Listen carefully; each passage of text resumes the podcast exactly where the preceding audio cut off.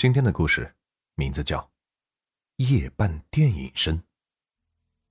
我是一个典型的北漂，与人在大兴区一个商住两用的小区合租了一套小三居。租住的房子是新的，在十一楼，一个月两千多块钱，价格不低，里里外外也很干净。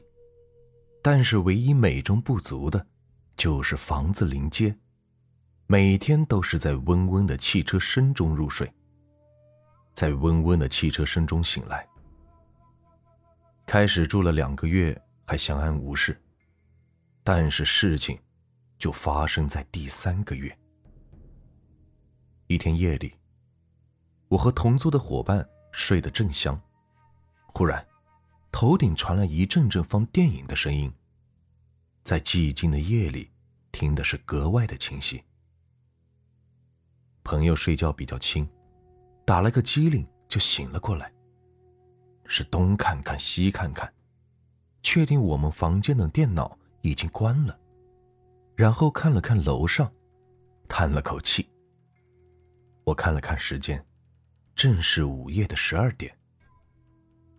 在外面租房子住，总有这样那样的不愉快，我们也没有深究，继续使劲的睡。但电影的声音太大了，睡的都能被吵醒，更别说是入睡了。同伴是忍无可忍，穿着睡衣爬了起来，去敲隔壁合租房间的门。隔壁住了个单身的女孩，每天下班回来都是半夜的十一点，长期习惯熬夜。然而，她却几口否认的在看电影。据说他也是被这莫名其妙的电影声吵的是睡不着。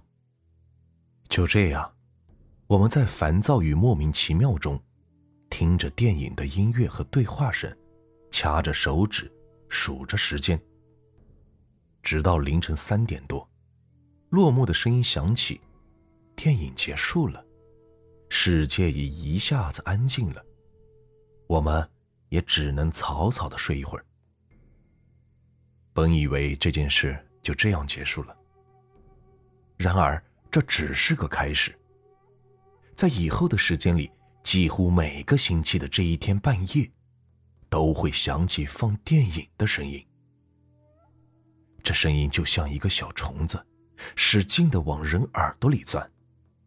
晚上睡不好，白天没精神，导致我的工作效率低了很多。终于有一天。我们实在是忍受不了了。有天晚上，在声音响起的两点多后，我披起衣服起了床，半夜不好敲门，就把左右邻居挨个的听了个遍。但每家都是很安静，人们都在睡梦中，没有一丝的异样。我断定，这声音一定是楼上传过来的，于是穿着睡衣乘着电梯就上了楼。到了我家正楼的上方。当看到房门后，我失望了。这房子似乎很久都没有人住，门的把手上是落满了灰尘，连门和地面的缝里都是尘土。为怕打扰到别人，我迟疑了一会儿，把耳朵贴在门上听了听，但是门里像是死一样的寂静。我心下很奇怪，这么大的声音，怎么到了楼道里就一点声音都听不到了呢？难道这栋楼的门隔音效果都这么好吗？同一时间，合租的伙伴下楼站在楼下向上观察。据他说，哪个房间开着灯或者有亮光，就一定是哪个房间在半夜看电影。然而，除了我们这间屋子，整栋楼二十三层，没有一个房间在午夜两点有亮光发散出来。这件诡异的事情让我们琢磨了很久。有一天，和门口保安闲聊的时候，我们把这件事情讲给了他听。保安听了是大吃一惊，说：“你们楼上……”那套房子已经空了将近一年了，我们都觉得很诧异。在这寸土寸金的帝都，这一套普通两居的租金都在六千多，这么好的一个赚钱机会，竟然还有人把房子空了那么久。接着，保安就给我们讲起了关于这套房子的事。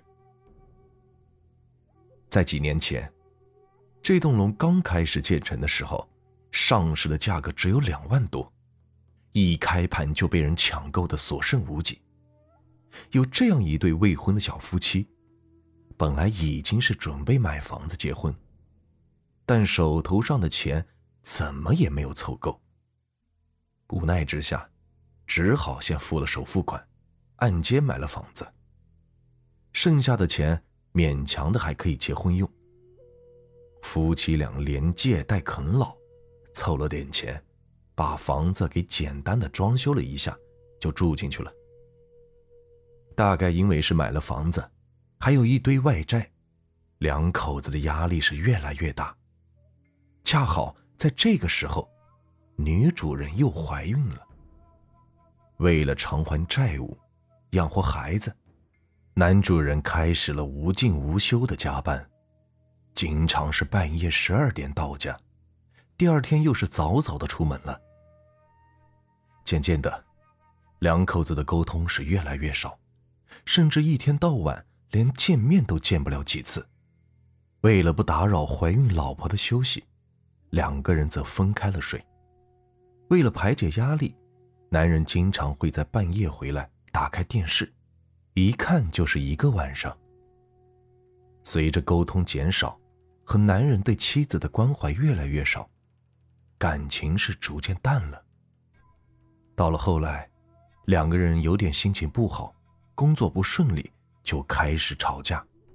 从开始的小吵到动手，直到有一天，怀孕八个月的妻子拖着行李回了娘家，就再也没有回来。这套房子，这才算清静了。当时这栋楼的入住率还不高，只有零星的几户人家，也没有人注意到他们。十几天之后，几个偶尔路过这层楼的装修工，在楼道里闻到了一股腐烂的味道，而且这味道是越来越浓。当人们撬开门锁进去的时候，发现男人半躺着死在了沙发上，尸体已经开始腐烂变臭了。面前的茶几上还摆放着发霉的鸭脖子，十几个空了的啤酒瓶子，还有一个瓶子里还有半瓶酒。他的手里还死死地攥着电视的遥控器，但是电视却已经是关闭的。大概临死前，男人感觉到身体的异常，他电视长时间开着出危险，硬撑着关闭了。再也许，是他恰好想关了电视去休息，又或者，是因为死人手指蜷缩，恰好按在了关机键上。总之，电视是如何关闭的，恐怕永远没有人知道。后来人们推测，他是因为长期熬夜、酗酒、压力大等不良的生活方式造成的心肌梗塞。当时正是半夜，只有他一个人在家，缺乏救助，就这样突然死了。后来，这套房子又继续空着，但楼上楼下的人会在半夜偶尔的听到很大的电影声音。虽然严重的影响人们的睡眠，但很少有人敢推开门去看。有时新搬来的人不知道，就上去敲门，但也从来没有人应答。再加上这种噪音也不是每天都有，事情就这样过去了。听完保安的叙述，想想我曾经曾半夜的趴在门上听动静，背后。就不禁的冒起了一阵凉气。在节目最后，给大家推荐一家卖潮鞋、潮服的店，他们在福建本地经营各类鞋子、衣服多年。有喜欢名牌鞋子、衣服的，又不想花太多钱的朋友，可以了解一下。质量绝对经得起你的考验，在福建绝对是数一数二的卖家。潮服、球鞋、运动鞋，如 AJ、椰子等等，他这儿都有。